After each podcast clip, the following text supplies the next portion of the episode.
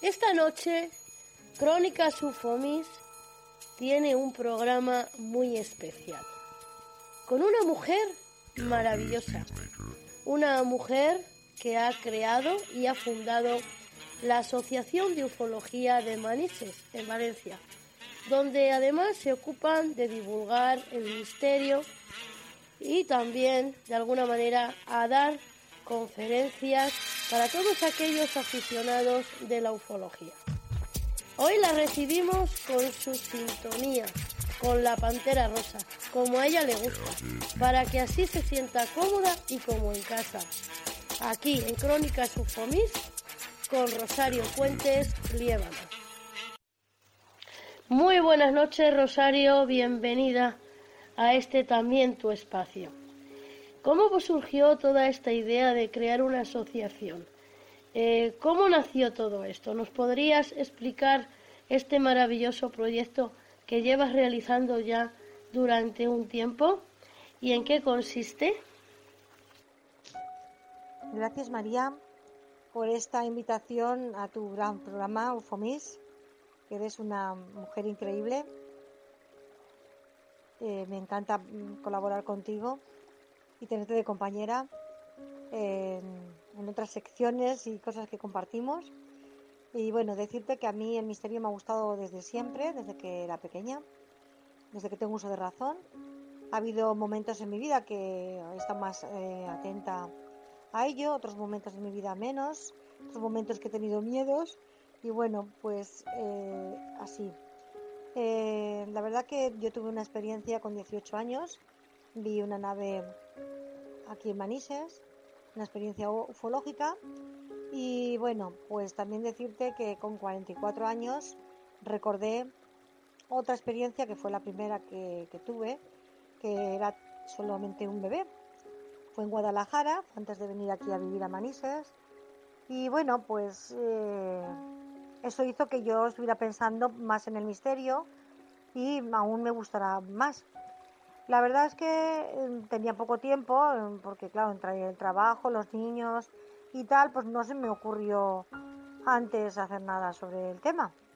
Pero resulta que en el 2016 pues tuve problemas eh, de salud, tengo una cardiopatía en el corazón y entonces pues ahí cuando me la sacaron la cosa es que ya no, ya no trabajo, no puedo trabajar, entonces decidí Mm, no sé, hacer algo, hacer algo que me gustara, ¿no? Y que menos que el misterio. Pues hablé con mi familia, con mi marido y mis hijos, de que estaría bien mm, hacer una asociación aquí en Manises de ufología, ya que también fue el caso más importante que tuvimos en España. Y bueno, pues eh, me apoyaron, empezamos a gestionarlo y tal, y bueno, en el 2016, en mayo, ya estaba la asociación registrada. Y nada, a partir de ahí pues estamos haciendo programa de radio, eh, Espacio Exterior, en Radio Manises. Hacemos un programa todos los meses de Buscando otras realidades, que es para darle oportunidad a, las personas de misterio que hagan estudios e investigaciones o quieran exponer algún libro o alguna cosa, pues eh, para ayudarlas a que se les conozca. Eh, tenemos el canal de YouTube que se sube estas ponencias y esto lo hacemos una vez al mes en la Casa de la Cultura. Luego hacemos congresos, charlas, eh, jornadas, alertas OVNI. Y bueno, pues eh, eso es lo que estamos haciendo de momento. Tenemos algunos proyectos más, pero están ahí un poco en el aire, a esperas de si se pueden hacer o no. Porque ahora con este confinamiento, como sabéis, eh, se ha quedado para muchas cosas y nosotros también teníamos el día 30 de mayo un congreso aquí en Manises sobre el 40 aniversario. Y bueno, y vamos a tener el honor de tener aquí a Fernando Cámara el día 30 de mayo, que justamente era también su santo. Y bueno, pues estaba medio organizado, pero ya no quisimos darle mucha publicidad porque ya veíamos que lo del coronavirus parece ser que lo iba a bloquear. Y bueno, pues eh, lo hemos cancelado y nada, esperas de, otras muchas más cosas. Y muchísimas gracias por darme la oportunidad de, que conozcan eh, a la Asociación de Ufología de Manises, María. Muchísimas gracias.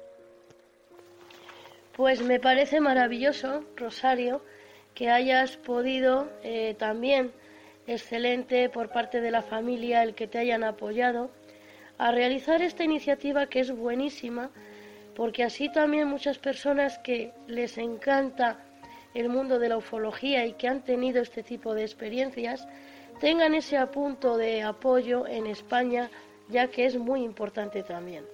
Por cierto, muy pronto cumpliréis los cuatro años que se fundó la asociación. Así que, de verdad, muchísimas felicidades. ¿Habéis pensado en hacer algo especial para ese día? Cuéntame. Pues la verdad es que sí, María, he tenido bastante apoyo y bueno, en estos cuatro años ha habido de todo, ha habido momentos mejores, momentos peores, momentos en los que pues la gente que se ha acercado eh, ha venido mucho para bien, otra gente pues ha aprovechado, otra gente ha querido fastidiarte, otra gente te ha fastidiado. bueno, eh, decir también que esto es una cosa que costó mucho levantarlo y pues eh, para levantar una cosa se cuesta bastante y para tirarla por el suelo pues enseguida enseguida no sé pueden hacerlo. Eh, decirte que bueno, que como en política como en el deporte, pues esta gente existe mm, y está por aquí, que a veces no hacen ningún bien, al revés, perjudica mucho la imagen del mundo del misterio, pero para eso tenemos que, estar y saber eh, alejarlos de, de nuestro mundillo de una manera u otra, pero hay gente que sabiendo que a lo mejor eh, está defraudando y tal, aún siguen con peloteísmo y tonterías. En fin, mm, nosotros a nuestra marchita por nuestro caminito, intentando hacerlo lo mejor posible, olvidándonos de, esto y haciéndolo cada día eh, lo mejor posible para un niño de misterio. Y bueno, eh, referente, darte las gracias por felicitarnos y bueno, referente a que si vamos a hacer algo, pues como sabéis estamos en confinamiento y bueno, algo haremos. Algo haremos porque hemos estado haciendo muchísimas cosas, eh, más de lo que pensábamos. Hemos hecho mucho de lo que, no habíamos ni, pensado, ni habíamos tenido proyecto de, ello.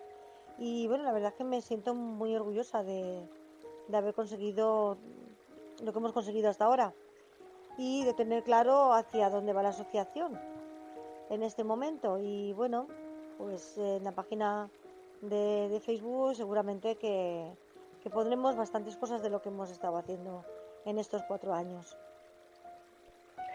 Pues fíjate, Rosario, que en eso que comentas, de que yo lo llamo como prostitución. Sé que la palabra es muy fuerte, no tenemos que tener pelos en la lengua tampoco, pero sí es cierto que hay muchísima prostitución en el mundo del misterio y también de la ufología.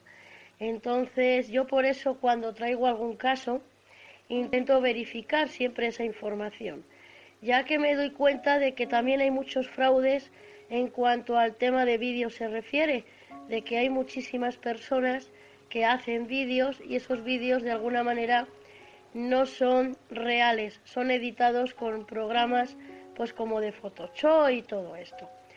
Eh, así que bueno, esto te comento. Yo también me embarqué en esta aventura porque me encanta la ufología y el misterio y también los temas de actualidad. ¿Para qué nos vamos a engañar? No me gusta la política, aunque la respeto, eh, pero me embarqué en esto porque también me encanta la radio y creo que es un bonito medio para comunicar y decir todo lo que se siente, además de compartir toda esta información que me parece que es muy interesante. Yo lo que realmente hago, eh, Rosario, es eh, traer aquellos casos para que no se olviden y sean recordados, ya que me he encontrado que en esta labor muchos de los casos que han ocurrido se dejan de investigar y no se sigue indagando. Y realmente lo que a mí eh, me gustaría es que se, de alguna manera, por decirlo, se reiniciara esa investigación y muchos de ellos fueran aclarados, ya que muchos quedan de una manera incompleta. entonces esto hace que a veces también sea eh, muy difícil, perdón, poder compartir eh, la información lo más adecuadamente posible, ya que a veces te puedes encontrar que una misma crónica trae algunas variaciones, pero luego buscando, buscando, buscando en las profundidades, te das cuenta de que las diferentes personas que editaron esos casos pues no contaban con otro tipo de datos. Entonces, unos reunieron la información que pudieron y otros reunieron la otra información que eh, no se encontraba en la primera crónica. Entonces lo que yo intento hacer de alguna manera es unificarla y que esa información sea lo más fiable posible. ¿Qué te parece? Bueno, tú también eres una valiente en el mundo del misterio y además bastante, ¿eh? Tú solita tienes un canal de Ivos, Eufomis, eh, ¿cuándo, mm, ¿cuándo fue? Porque, porque te decidiste a, crear este canal y desde cuándo te dedicas a, al mundo del misterio. Cuéntanos, María, porque estoy muy interesada. Eres una persona muy luchadora. Bueno, Rosario, pues a tu pregunta de cómo creé el canal de Ivos, porque en una parte me gusta el compartir con los demás eh, temas de misterio, actualidad y el tema de la ufología. He tenido algún avistamiento también ufológico, de hecho pude hacer una fotografía eh, en el 2012, coincidiendo que yo estaba entonces en las cercanías de, Zamora, en una de las fincas que, que estábamos allí antes, anteriormente, y tuve el avistamiento de un ovni plasmático, ya te enseñaré por ahí la imagen, y, bueno, y aparte, pues que, yo soy una persona, perdón, muy sensible y que ya venía contando algunas experiencias personales, ¿no? Desde bien jovencita. Entonces decido eh, lanzarme, crearme un pequeño canal de Ivos y ahí pues voy subiendo eh, pequeñas crónicas ufológicas, algunos relatos, algunos cuentos que yo he escrito también y bueno, y luego también he estado participando en un canal de sello que se llama Alerta OVNI 2012, en donde ahí también vais a encontrar eh, muchos audios míos como crónicas ufológicas, eh, ya que Crónicas Ufomis nació después de Crónicas Ufológicas. Yo quería un nombre que uniera mis dos pasiones, que son la ufología y el misterio, y entonces por eso eh, se me ocurrió poner eh, crónicas ufomis. Y mi, mi intención con esto, de alguna manera, es recordar aquellos casos para que no queden en el olvido, eh, casos ufológicos. Y en el tema del misterio, pues de alguna manera intentar, ya sabemos que es muy difícil, pues encontrar algún tipo de explicación a algunos sucesos que son extraños o que se han quedado ahí un poco estancados. Pues esto te cuento, Rosario. Luego hubo ahí unos periodos que debido también a ciertas circunstancias personales, pues estuve de parón. Pero bueno, lo importante es que estamos aquí y que, eh, que lo que queremos ambas es de alguna manera pues que todo esto se dé a conocer, como tú bien dices, y bueno, creo que además eh, vienes con algunos testimonios de algunos conocidos que han tenido una serie de avistamientos. Eh, cuéntanos. Pues sí, María, eh, traigo algunos testimonios de gente que conozco, gente que ha estado conmigo en la Asociación de Ufología de Manises, un socio estupendo. Él eh, es ufólogo desde hace muchos años, ha participado en televisión y en radio. Él estuvo en Canarias y bueno, ha hecho algunas investigaciones grandes de, la ufología. Estuvo en el caso de Turís y bueno, sabe bastante del tema. Y sí, vamos a, a escucharlo, a escuchar su testimonio.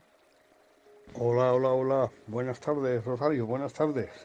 Pues mira, te voy a contar un caso que me parece que lo conté, lo conté hace tiempo en un programa de radio de espacio exterior, me parece que lo conté.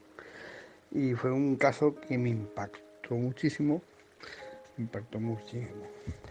Esto fue en el año 75, más o menos. Y yo estaba viviendo en, en los apartamentos, apartamentos Infante Isabel, en las Palmas de Gran Canaria. Y los apartamentos, la terraza, había una terraza eh, fuera del salón comedor que daba a la calle. Una terraza donde teníamos allí un par de hamacas y varias plantas, varias macitas con plantas. Bueno, en plan, bien. Y enfrente de, enfrente de los apartamentos teníamos la playa de las Alcarabaneras. Una playa en forma de media luna y, mirando hacia la playa, que la teníamos enfrente, vamos, a, un tiro de piedra, casi casi. Y todos los días pasaba a la playa, pasear con un perro que teníamos, pastor alemán, mis padres y yo allí. Y, y había una buena visibilidad, se veía todo el mar, se veía, era una tercera planta, digamos una tercera planta, o sea, pues unos 10 metros de altura más o menos. Bueno, 10 metros no, la planta baja, 3 y 3, 6, unos 12 metros aproximadamente de altura, aproximadamente. Entonces, eh, desde los apartamentos de la terraza, en casa de mis padres, ahí pues se veía toda la panorámica de las caravaneras y al final todo lo que es alrededor del un paseo peatonal que había por la parte de arriba, pues había ahí una, una carretera de, que iba hacia Las Palmas, a la parte antigua, y otra que venía. O sea, dos o tres carriles que iban y dos o tres carriles que venían. Hoy en día lo han cambiado, lo han modificado, han hecho un túnel cerca, bueno, que está prácticamente que desconocido, ¿no? Incluso los apartamentos donde estuve yo viviendo dejaron de ser apartamentos y lo transformaron, no sé si en oficinas o viviendas, o sea que ya de, aquello ya prácticamente no queda rastro de, lo que fue. Pero bueno, estaba enfrente del, del club náutico, el club náutico estaba enfrente nuestro, a mano izquierda, y mirando hacia la playa de las Alcalabaneras, que estaba muy bien, estaba muy bien aquello, eh, una noche pues estaba yo en mis apartamentos, en el apartamento de mis padres, y, no me acuerdo si eran las nueve y pico, las diez de la noche, no me acuerdo. Lo tengo en el archivo canario, el caso, archivado. Y en eso que estaba saliendo para arriba o abajo, salía, miraba, porque siempre me ha gustado salir varias veces al balcón y mirar al cielo, para arriba como abajo. Allí como había movida al día seis ya no se veían ovnis imagínate tú. Siempre estaba uno mirando para los cielos, ¿no? Y, en eso que al final, al final de, la avenida esa, la playa de las Alcaraveras queda a mano izquierda y al final eh, el que quiera se puede meter en, en imágenes de las palmas de Gran Canaria y ver playa de las Carabaneras y, y, todo lo que hay alrededor. Y así se hará una idea de lo que estoy diciendo mentalmente ahora al final, al final de, de la carretera esta que iba hacia, hacia Las Palmas, hacia la parte antigua de Las Palmas, donde está la catedral de la ciudad, el ayuntamiento, pues empecé a ver una luz, una luz por el cielo, una luz que, que iba a baja altura, iba de derecha hacia la izquierda. Y observé aquella luz, me, no sé, me, me atrajo la atención por lo que fuese. Y vi la luz que se iba hacia el mar. Estaba toda la parte de la ciudad antigua y se iba hacia el mar. Y esa luz la vi pues, dos o tres veces. Lo que pasa es que esas dos o tres veces iba hacia el mar y volvía hacia atrás. Pero claro, la segunda o tercera vez que vi esa luz me empecé a mosquear. Me empecé a mosquear porque digo, bueno, será un helicóptero que está haciendo algo, un helicóptero de militar o o de la policía de tráfico algo, no sé, pensé en aquello. Pero claro, eh, la lucecita iba para la derecha, para la izquierda, para la derecha, pero claro, a la séptima o octava vez ya, ya empecé a mosquearme, aquello me mosqueó. Digo, esto, pensé de todo, ¿no? digo, será un helicóptero que está suministrando eh, víveres o alguna cosa con un barco en alta mar, ¿no? Cerca de la costa. Y nada, pues yo veía la luz que volvía, que iba, que volvía. Y en eso que, que llamé, llamé arriba a la terraza, la séptima planta, me parece que era la séptima planta, que había una cafetería, bar, bar cafetería, y estaban mis padres arriba con, con más gente y el barman que había en la cafetería. Y les dije que se asomasen por favor a la cristalera porque estaba todo acristalado, la cafetería, el restaurante estaba todo acristalado, todo lo que era alrededor.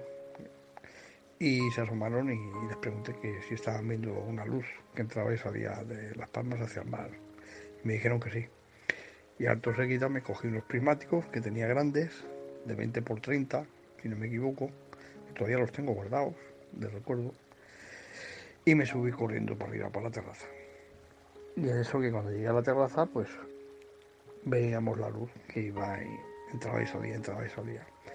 Y en eso que me mosqueé y, y me fui con unas escaleras hacia arriba. O sea, desde la terraza hacia arriba había un solario donde la gente tomaba el sol allí de día. Subimos las escaleras para arriba y nos pusimos en la zona del solario, otra terraza que había, y nos pusimos a mirar. Y de repente, pues aquella luz en uno de las entradas y salidas eh, fue desde la derecha hacia la izquierda. Pero cuando llegó encima del mar, en vez de volver hacia el interior de la ciudad, empezó a venir en dirección hacia los apartamentos donde estábamos viviendo. Aquello se fue acercando, se fue acercando, hasta que se quedó a una altura de 180 o menos de, distancia, de metros. 180, 160, 100, más o menos metros de distancia de los apartamentos donde estaba yo con mis padres y aproximadamente habían unos 30 testigos. ¿eh? Eh, casi todos eran gente, eran eh, extranjeros. Aquello era un apartamento que cada 15 días iban y, venían gente extranjera, de Alemania, ingleses, bueno, de todo el mundo. Eh, la mayoría muchas veces eran eh, parejas de matrimonio que iban a, de luna y miel a Las Palmas de Gran Canaria. Y bueno, pues estábamos aquí lloviendo, aquello se acercó, se acercó y se quedó a, eso, a una distancia de unos 180, 160 metros, metros y encima del agua, sobre encima del agua, a una distancia de 8 a 10 metros de altura. Pues bueno, en ese momento se apagó toda la ciudad de Las Palmas, una ciudad de 600.000 habitantes en aquella época, hoy en día son 400 y pico mil habitantes, me parece, si no me equivoco. Según miré hace un año y pico, dos años, la estadística de población, en aquella época había mucha movida de construcción, mi padre era constructor y allí se hacían muchos apartamentos, muchos hoteles, muchos edificios y habían 600 y pico mil personas. Pues bueno, eh, toda la ciudad de Las Palmas se apagó, la electricidad se quedó toda oscura, absolutamente toda oscura, solamente se veían los coches eh, que pasaban por la carretera para arriba o abajo y en eso que aquella luz que se quedó encima del agua, que se reflejaba en el agua, la luz, era una luz súper potente. Vamos, la he puesto en el Facebook, una luz parecida a lo que vi aquella noche, una luz súper potente, y yo la miraba con los prismáticos, con 20, 20 por 30, y a mí me dio la sensación de que yo no era muy grande. Eh, me dio la sensación que era como, vamos, como un balón de fútbol un poco más grande que, que luz hacia todos lados, ¿no? Y se reflejaba en el agua y de repente, nada más apagarse la ciudad de Las Palmas, aquello empezó a hacer flashes intermitentes. Los flashes que suelen hacer los antiguos fotografías, el flash ese, pero encendiéndose y apagándose, tipo flash, una cosa impresionante, impresionante Pues bueno, eh, terminó de hacer flashes.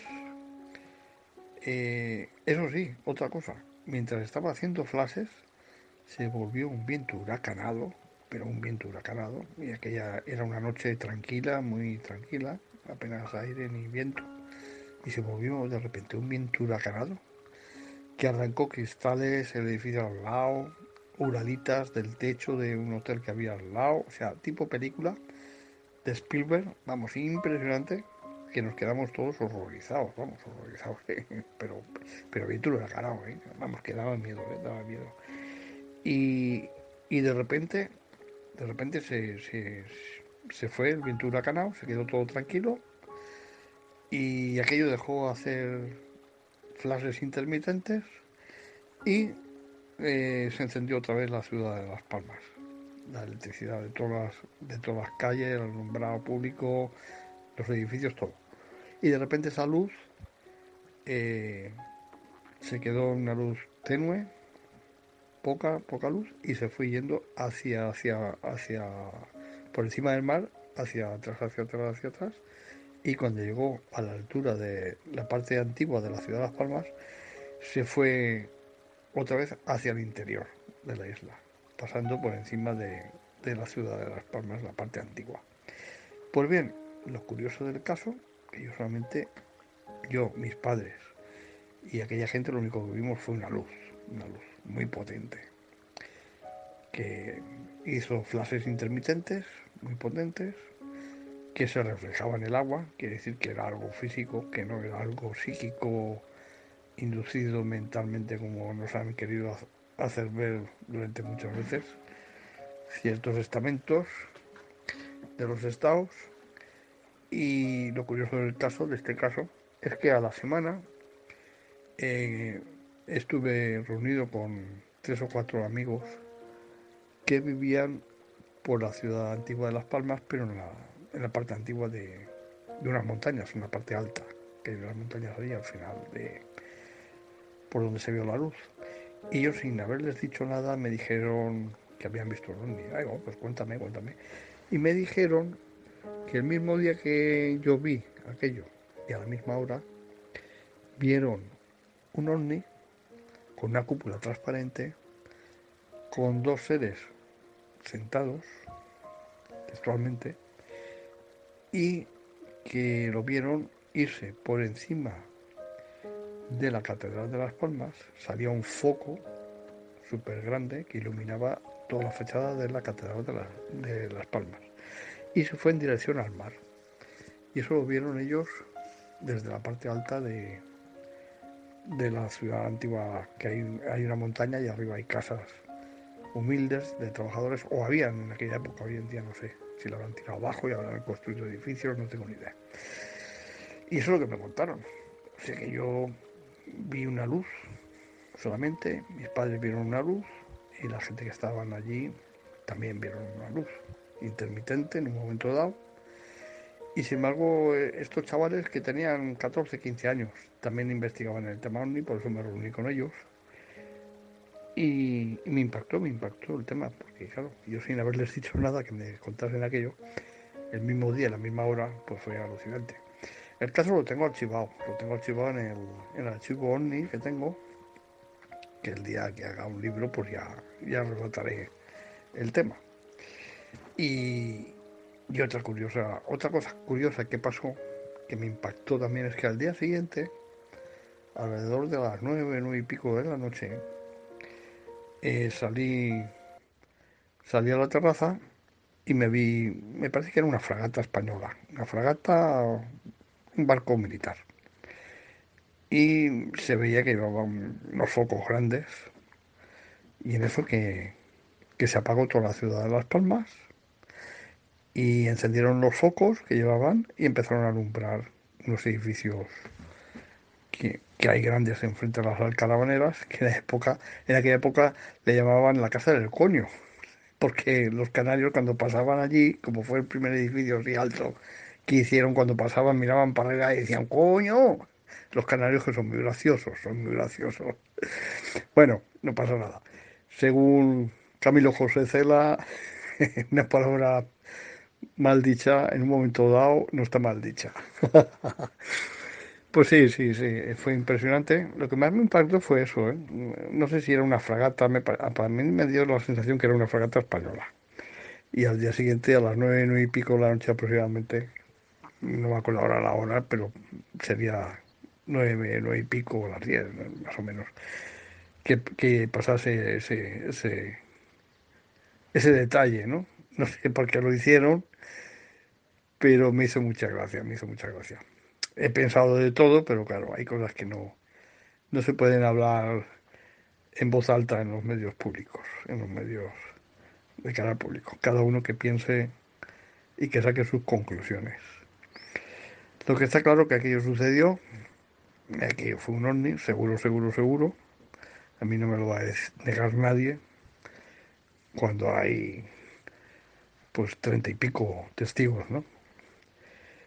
Y claro, seguro que lo vieron, vamos, miles de personas, miles de personas. Lo que pasa que, claro, no tuve yo la suerte de, entrar en contacto con, con nadie.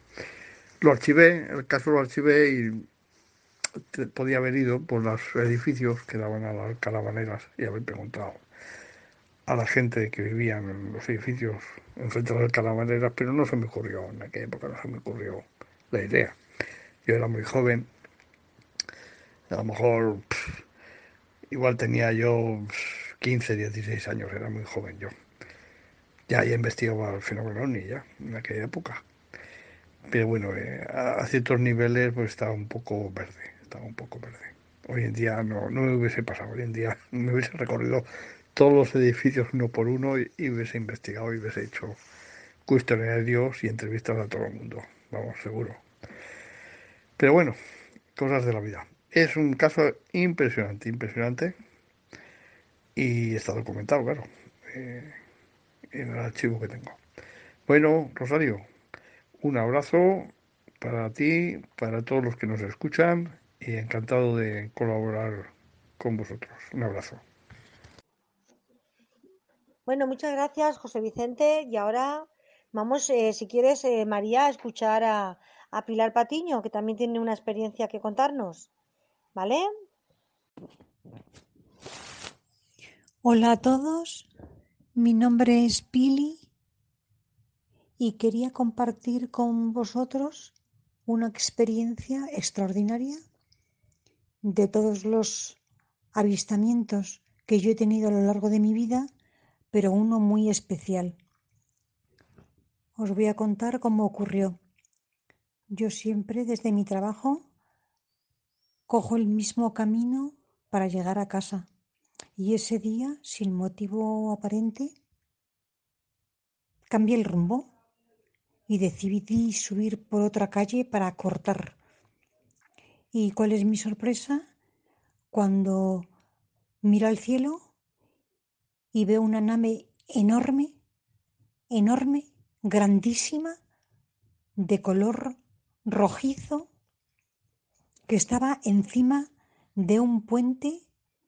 Yo soy de Madrid, que se llama Ruiz de Alda, y me quedé totalmente impactada al ver aquello, de tal manera que perdí el control del volante y me subí a la acera.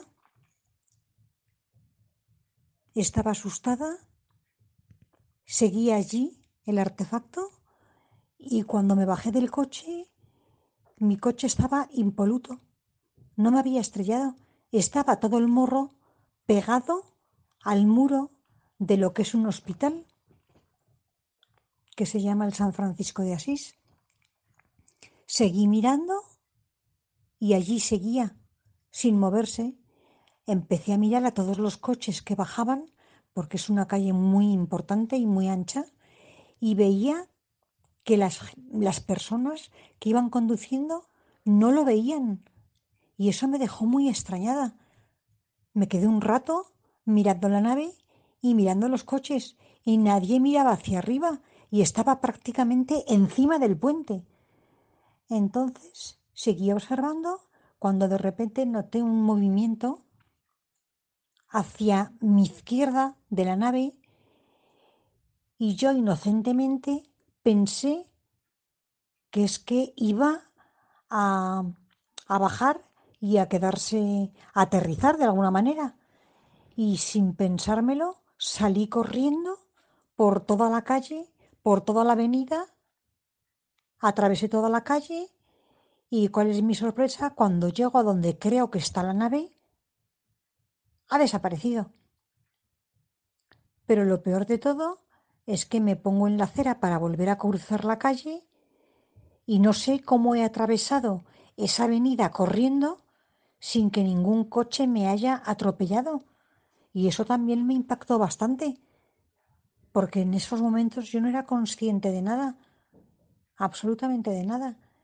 Y bueno, eso es lo que pasó y supe que hubo otra persona, una persona en aquellos momentos muy importante, que también lo vio, que se llama, se llamaba, creo que sí, bueno, creo que sigue viviendo, que está muy mayor, pero que sigue viviendo, Félix Gracia, que era el dueño de una revista que se llamaba El Más Allá.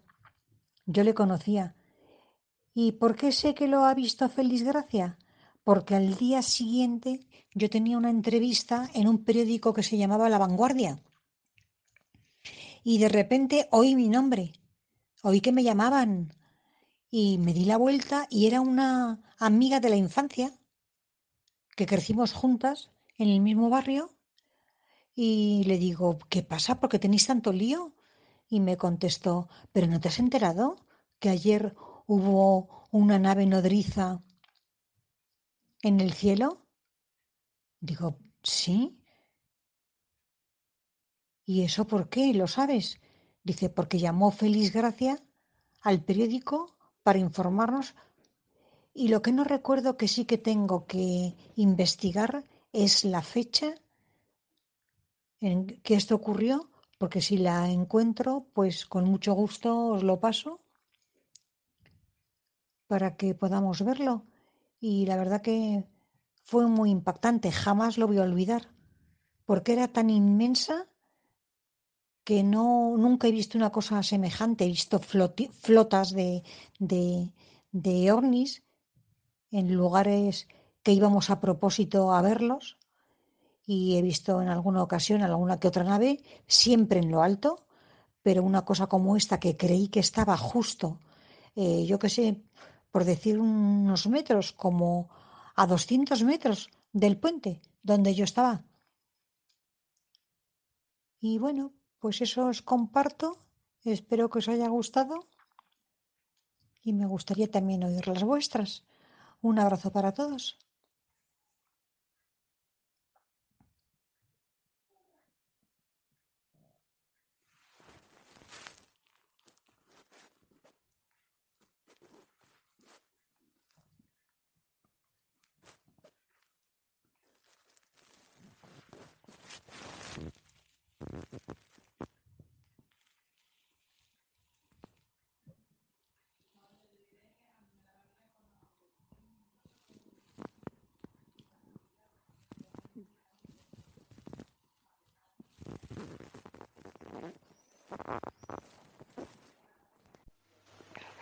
Bueno, Rosario, creo que aún nos falta un testimonio. Eh, creo que se llama Mamen. Luego nos explicarás un poquito más. Si quieres, eh, que vayan escuchando el audio de Mamen y después, si te parece bien, me gustaría compartiros también un testimonio de Argentina de parte de Fátima Barrio Nuevo que me lo hacía llegar la semana pasada. ¿Qué te parece? Otra de las experiencias mm, que tuve fue en el año 2005, del año 2006 aproximadamente. Era de noche y eh, por la tarde había venido una amiga de mi hija, la mayor, pues a estar un ratito con ella, jugar con ella un rato, charlar y tal. Y eh, se puso de momento el día, la tarde con tormenta. Eh, se hizo la hora de cenar, con lo cual eh, esta amiga se quedó en casa a cenar con nosotras. Eh, como he comentado, se puso de momento la noche muy mal, empezó a ver eh, una, gran tormenta. Se hicieron más o menos las 10 de la noche, una cosa así, y se nos fue la luz de casa. Yo, claro, al irse la luz de casa, enseguida pienso en, mis amigos de arriba, ¿no? Porque me han pasado muchas veces tener avistamientos y, y, tener yo señales en mi casa como que algo está ocurriendo fuera y efectivamente ese día pues así, así fue, ¿no? Aparte de, la tormenta, que, bueno, eh, bueno, eh, de, contar que se hicieron aproximadamente las 10 de la noche con esa gran tormenta y cuando se fue la luz de la casa, eh, volví a encender el automático, se volvió a conectar la luz y yo me salí bastante rápida al balcón porque, no sé, eso que intuyes, ¿no? Que algo pasa. y claro, efectivamente algo pasaba. yo vivía entonces en un duplex, en un duplex y eh, estábamos en el, en el, piso, en la primera planta, y mi salida al balcón pues eh, estaba orientada hacia las montañas, con lo cual yo enfrente pues eh, tenía la gran alegría y la gran ventaja de no tener a ningún vecino, a ninguna finca enfrente, todo lo que tenía era espacio abierto, montañas, cielo. Y me salía al balcón eh, y de momento veo en medio de la gran tormenta de la, de la noche, eh, con una oscuridad total, a cinco esferas, eran cinco esferas de color plateada, metálicas, cinco esferas en el cielo. estas esferas mm, lo que hacían era, era como si si se apagaran y se volvieran a encender en otro punto distante, totalmente diferente en el cual se encontraba anteriormente, se encendían en otro sitio, se volvían a apagar, se volvían a encender en otro punto, pero todo estaba sucediendo en el espacio que yo tenía enfrente de mi casa. Eh, hacía muchísimo frío, con lo cual tendría que ser invierno y eh, nos enrollamos, eh, mi hija, la amiga de mi hija y yo, hasta mi hija, la pequeña, nos enrollamos en mantas para subirnos al piso de arriba, que es donde teníamos la terraza más grande, para poder contemplar lo que estaba sucediendo. Nos abrigamos con las mantas y salimos afuera, a la terraza de, arriba, no fuera del todo por, por por la lluvia, pero sí eh, prácticamente fuera. Y eh, veíamos estos cinco objetos, cómo se movían, eh, como te he comentado, se apagaban y se encendían. pero de, repente empezamos a oír cazas. era como si no se, no se veían los cazas, pero se, se oía perfectamente el ruido del caza. Entonces, evidentemente, eh, algo estaba mm, persiguiendo o algo estaba eh, avistando estos, estos objetos no identificados y eh, estaba, estaban persiguiendo o no sé lo que estarían haciendo, pero que se oía perfectamente el ruido del caza, se oía perfectamente. Y las esferas como se apagaban y se encendían en puntos diferentes. Era todo un baile, todo un baile de, luz. Eran cinco esferas en total. Eh, bueno, esto quedó ahí. Eh, la amiga de mi hija, pues eh, que tendría unos 15 o 16 años, le dio ya miedo salir de casa y decidió quedarse a dormir en casa. pero lo, lo más, digamos, curioso fue que al día siguiente, al día siguiente, a las 12 del mediodía, me dio por, asomarme desde la terraza del ático, me dio por asomarme a, las montañas y entonces vi pasar unos cuatro o cinco camiones militares de camuflaje, de estos de verdes pintados a manchas. Cuatro o cinco camiones de blanco, completamente blancos. Tres o cuatro tanques militares, tres o cuatro tanques completamente blancos, que yo nunca los había visto blancos, y se encaminaron todos, uno detrás de otro, hacia las montañas donde yo había visto por la noche las esferas. Pero es que por la noche, es de ese mismo día, a las 10 de la noche, eh, sobre las 10, 10 y algo de la noche, se nos presentó enfrente de donde vivíamos, de, nuestra, de nuestro piso, enfrente, justo la montaña de enfrente, una esfera enorme, pues para que me podáis entender, eh, pues el tamaño de una luna llena, cuando está en todo su esplendor grande, pues como entre dos y tres veces una luna llena. Impresionante. Era de, color dorado, completamente dorada, y solamente había, se veía una, o solamente pudimos captar una. La tenemos fotografiada porque eh, Andrea cogió el, móvil y, pudo fotografiar esta esfera eh, inmensa, inmensa.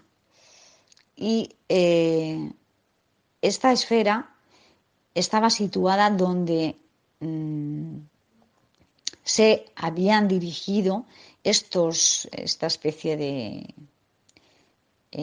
de tanques, de camiones militares, y bueno, pues la verdad es que resultó todo demasiado curioso. Yo cuando, cuando esta esfera apareció en el cielo, aún le dio tiempo a mi hija de salir de casa corriendo a avisar a mis padres que vivían en la misma finca pero en otro piso y que vinieran a mi casa para poder ver esta esfera que, gracias a, Dios pues pudieron, pudieron verla.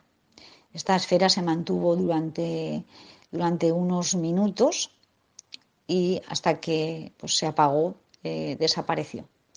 Esto, este caso también fue para mí impactante, eh, más que nada porque la noche anterior habíamos visto cinco esferas, el sonido de, las, de los cazas, por la noche la, eh, la esfera está gigante y, y luego la curiosidad de que a las 12 del mediodía eh, viéramos a, estos tanques y a estos camiones militares ir hacia la zona donde habíamos visto y donde habían dado lugar estos avistamientos.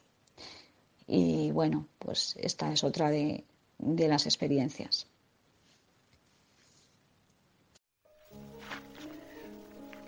Hoy hablamos de algunos de los avistamientos que han surgido en Argentina en los años 1985.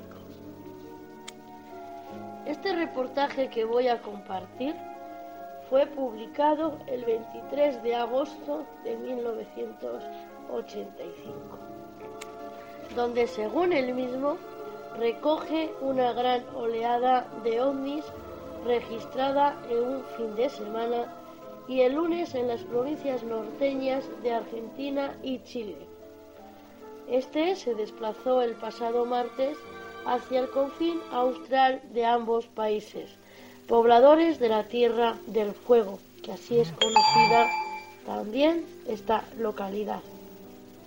Algunas de las personas que se encontraban en el lugar denunciaron el avistamiento de una esfera luminosa, perfectamente nítida de trayectoria horizontal errática, tripulantes y pasajeros de un avión de la compañía Austral en vuelo Buenos Aires-Trelem Comodoro Rivadavia visualizaron el ovni que también fue detectado por la torre de control del aeropuerto Almirante Zá. Esta descartó que pudiera tratarse ni de un avión o un globo sonda. En la provincia de Mendoza, en las estribaciones de la cordillera andina, se avistó otro objeto volador esférico, ligeramente achatado y con luces rojas intermitentes que evolucionó sobre la provincia para desaparecer por encima de la cordillera hacia su vertiente chilena. El ovni observado el lunes en la provincia norteña argentina del Chaco fue nuevamente avistado el martes en todo el territorio. El mayor Jaime Winsefond, jefe del Servicio de Inspección y Control del Instituto Meteorológico Internacional Argentino, dependiente de la Fuerza Aérea, ha declarado cautelosamente en su departamento. No puede dar explicaciones de este tipo de fenómenos masivos de los últimos días, pero que según algunos datos que obran en su poder, los avistamientos cualificados no pueden ser atribuibles de ninguna manera a manifestaciones de tipo meteorológico, ni tampoco a sucesos atribuyéndolos a la caída masiva de meteoros celestes. Sin embargo, astrofísicos del Observatorio chileno del Cerro Galán que fotografiaron este ovni, que sobrevoló también Santiago la tarde del sábado, descartan que se tratara de un globo sonda o un satélite. Lo describen como una olla evolucionando en el espacio ceñida por un anillo brillante. Respecto al supuesto meteoro caído sobre la provincia de Salta, en el límite con Tucumán, el jefe de la policía Alberto Javier Alderete sobrevoló la zona por segunda vez en su Cessna, que al no poder superar los 3.000 metros de techo, solo logró alcanzar las faldas de los cerros más altos. El patrullaje a pie y a caballo de la zona podrá durar meses dadas las condiciones geográficas en ocasiones muy difíciles de explorar en ese territorio.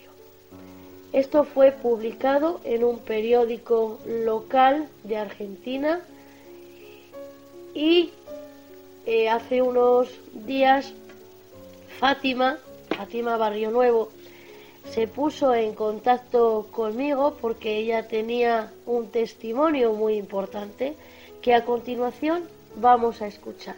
Escuchen muy atentamente. Eh, yo tuve el avistamiento junto con mi padre, unos hermanos, eh, una persona de seguridad que trabajaba en una entidad bancaria que se cruzó hacia la, hacia la vivienda nuestra de mi padre. Mi padre era panadero y vivía en pleno centro de la ciudad de La Cocha, en Tucumán, Argentina.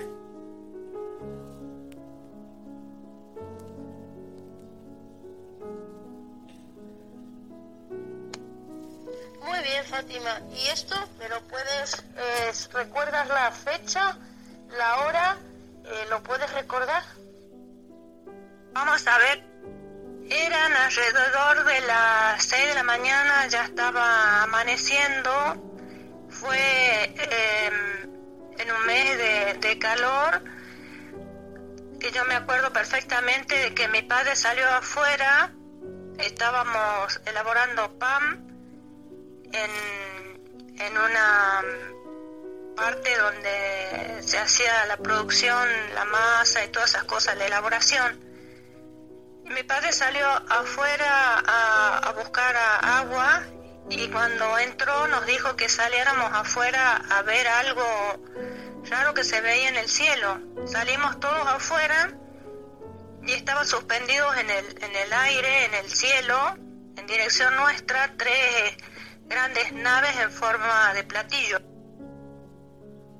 Mira, la fecha, con la fecha tenemos contradicciones con una de mis hermanas porque fue entre diciembre y marzo de ese año de 1985. La persona esta que estaba de seguridad en la entidad crediticia de ahí del, pueblo estaba haciendo la guardia afuera del, del edificio y vio también estas mismas naves y se fue corriendo porque quedaba metros la, la casa de mi padre, a donde se elaboraba el pan, y con mucho miedo, y, se fue hacia nosotros porque sabía que éramos las únicas personas que estábamos a esa hora levantados por el tema de la elaboración temprana del pan. Estaban eh, suspendidas, se veía el color plateado que eran porque el sol estaba asomando y, proyectaba sobre ellas el color y tenían destellos eh, como cuando están cortando con una moladora así, con una máquina, hace destello eh, en, en amarillo, así como destellos de luz. Estamos atónitos todos, perdimos la noción del tiempo en que estábamos ahí observando y haciendo mm, conjeturas entre uno y otro y en un pestañear de ojo desaparecieron, fue de, de eh, poniente a naciente. Está, en esos años mi padre escuchaba una radio de Chile, no me acuerdo si era Radio Minería era una radio que se escuchaba mucho en esos entonces, no me acuerdo si era amplitud modulada. Y este cuando ya nos entramos adentro, al, al momento, quizás a la media hora, se escuchó en la radio de Chile de que hablaban de este avistamiento y este después en una radio de Argentina que se los vio en Santiago del Estero, Argentina, y, y así fue este, ese día una conmoción, pero en esos tiempos no se hablaba mucho porque, ¿sabes?, de que los tildaban de, de loco o que habíamos visto cualquier otra cosa menos lo que, lo que fue para nosotros. Vamos. Claro, Fátima, es lo que pasa, es lo que comentaba yo, ¿no? Que hay muchas veces que la gente no habla de estos temas porque los tildan de locos y es una realidad que está ahí con nosotros. Yo te agradezco muchísimo tu testimonio porque va a servir para otras personas. Ya verás cuando escuches el de Gradis Córdoba. No sé si la conoces. Pues ahí en la zona de Argentina, Fátima, hay muchísimos avistamientos. Eh, ¿Has vuelto a tener algún encuentro de este tipo o solo fue aquella vez? Eh, por hacerte así la pregunta. ¿Y qué reflexión te ha llevado todo esto? Y te digo que en el 2018 hubo un avistamiento otra vez allá en Acocha, pero muy distinto al de nosotros, quedó registrado porque unas chicas eh, le tomaron el video a lo que fue y yo acompañé a esa chica en, para que ella este, lo mostrara en una televisión allá de por aire que tenemos en Tucumán. Así se siente acompañada porque yo sabía que, o sea, conocí el tema y la acompañé para que no se sienta sola, para que se sienta apoyada, porque yo ya lo había vivido y, bueno, fue una experiencia muy linda. Pues ahí, pues Fátima, no sabes la alegría que me da que te hayas unido a querer ayudar a otras personas que hayan tenido algún encuentro de este tipo, porque la verdad que se conoce gente muy interesante, eh, se unen lazos de amistad y te das cuenta de que en realidad no estabas loco, como algunos te tildan, ¿no? Y de que hay otras personitas que han vivido la experiencia. Voy a buscar ese caso para el día que hable de lo tuyo, con tu permiso, pues para poderlo exponer también, porque es otra evidencia que me parece muy importante. Fátima, yo de verdad te lo agradezco muchísimo intentaré editarte bien los audios para que quede bonito y los subiré ahí a Crónicas Ufomis. Y seguramente que Marcos Lacobetti, con tu permiso, por supuesto, lo transmita a través de la radio. En particular, yo no, no volví a tener otro avistamiento así y ninguna eh, cosa extraña, pero sí me llevó a a estudiar, a investigar sobre el tema, me apasiona. Y, bueno, y hace un tiempo de que formé un grupo con unos chicos de México que estamos en un tema que es de volcanes, omnicismo y hace como dos años más o menos que estamos en grupo y compartimos comentarios, em, investigaciones que hacemos eh, entre nosotros sobre páginas de todos estos temas y, o sea, es un tema que nos, nos reúne porque nos apasionan los mismos, las mismas cosas, las mismas eh, radio. O sea, nos apasionan los, estos, estos temas que son tan interesantes. Fátima, sería un gusto para mí si me envías la página, de verdad, para podértela publicitar también que se vayan agregando también otras personas.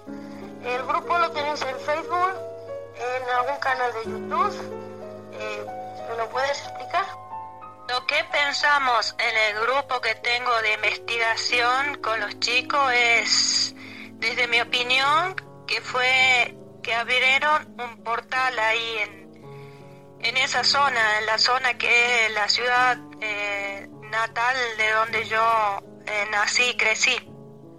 Es el icono del grupo que tenemos en WhatsApp los administradores porque entre nosotros eh, chequeamos la información antes de ser este, volcada hacia las páginas de, del Facebook para los seguidores. Hacer lo mismo que yo. Primero miráis bien la información y si está correcta lo compartís. Eso me gusta, Fátima, de verdad.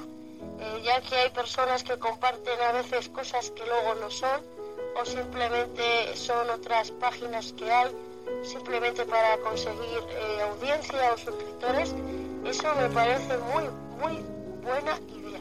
Te felicito, de verdad.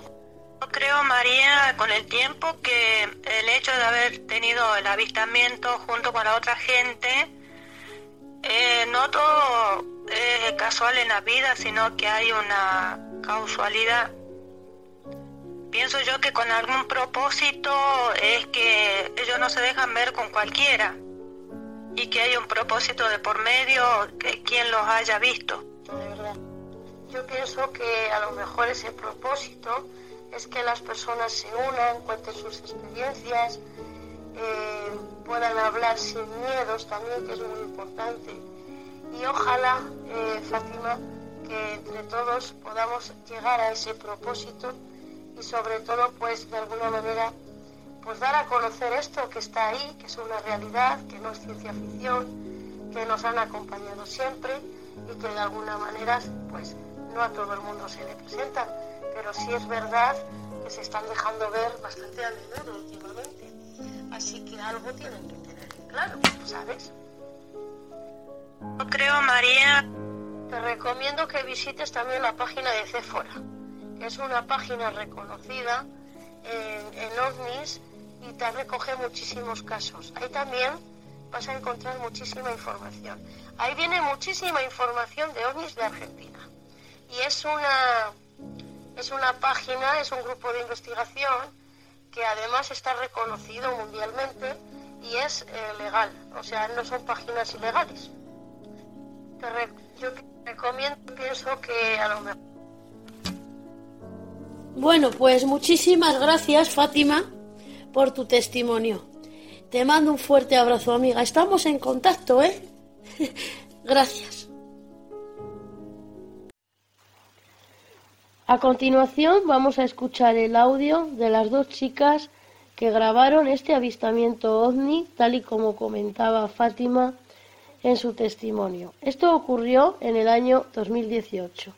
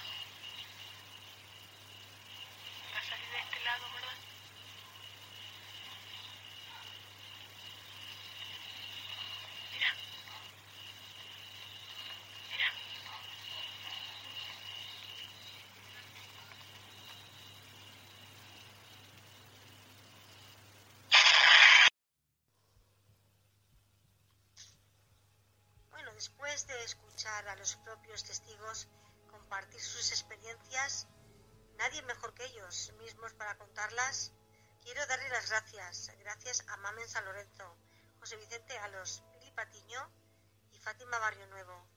Me ha encantado, todo un honor compartir este espacio y escucharos. Y ahora queda en ti, querido oyente, sacar tus propias conclusiones. Espero que hayas disfrutado escuchándolo. Quiero recordarte que si te interesa estos temas, estamos en Ufomis, en IMUS, en espacio exterior y participamos en sombras al final de la escalera y en esencias en la oscuridad. Muchísimas gracias, María. Como siempre, encantada de estar contigo. Hoy aquí en Ufomis. Buenas noches y hasta la próxima, amigos. Pues, como bien dice Rosario, la opinión queda a las personas que lo escuchen. Pero esto también nos lleva a hacer una reflexión. Y es que estas personas han vivido unas experiencias increíbles, algo que les ha marcado indudablemente su existencia, su forma de pensar y su forma de ver las cosas.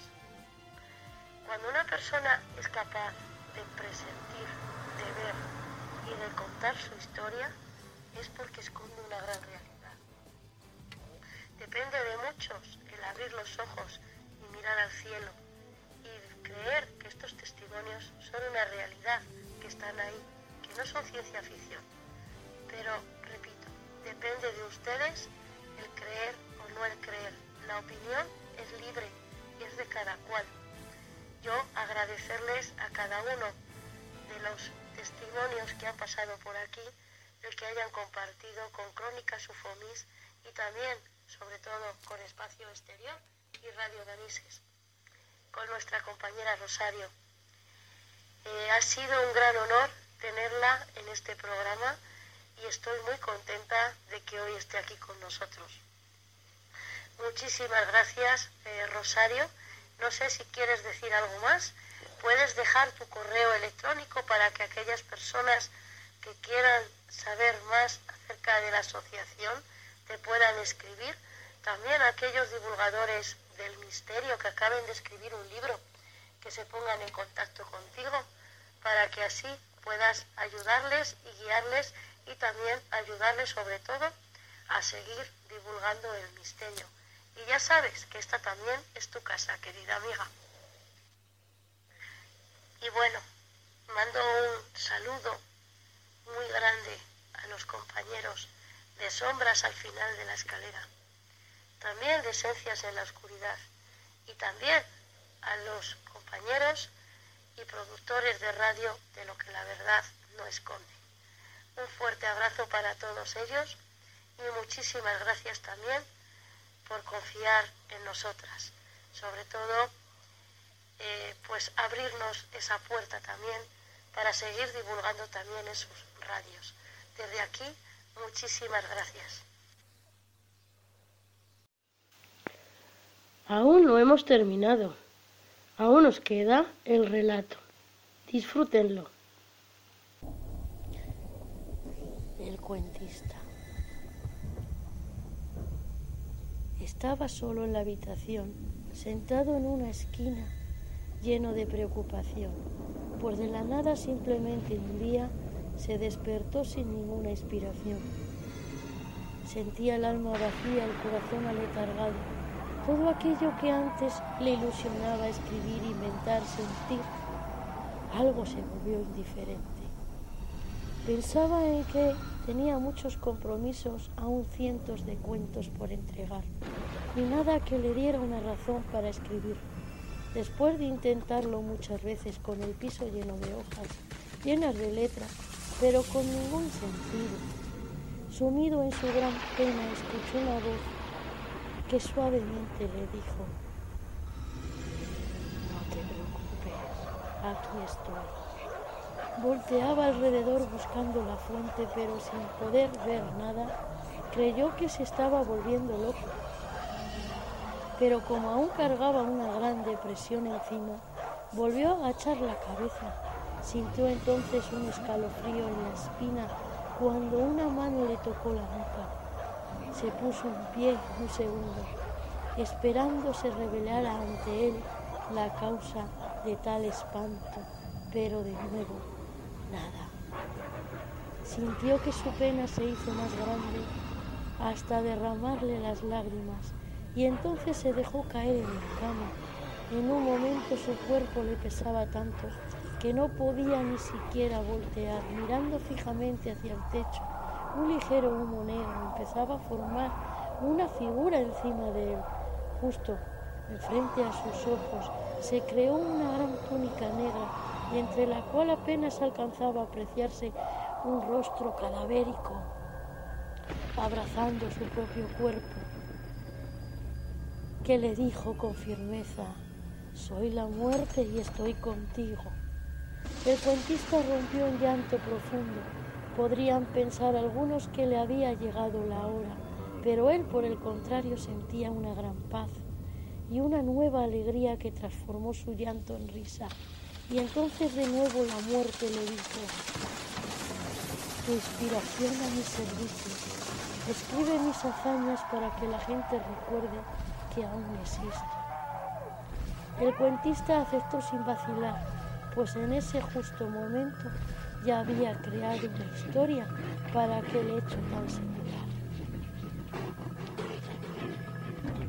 Abrazado a la muerte, convertidos en polvo en medio de un remolino, viajaron toda la noche a cada rincón de la tierra, en donde la muerte tomaba cada alma de diferente manera, haciendo que la mente del cuentista volara, creando miles y miles de historias, pues él seguía abrazado a la muerte.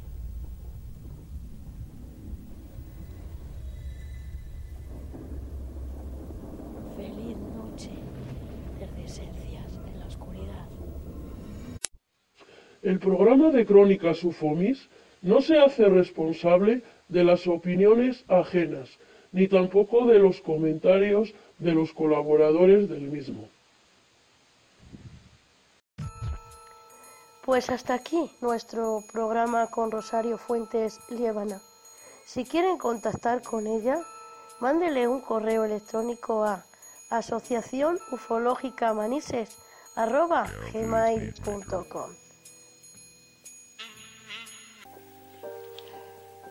Vamos llegando a la finalización de este pequeño programa de Crónicas Ufomis.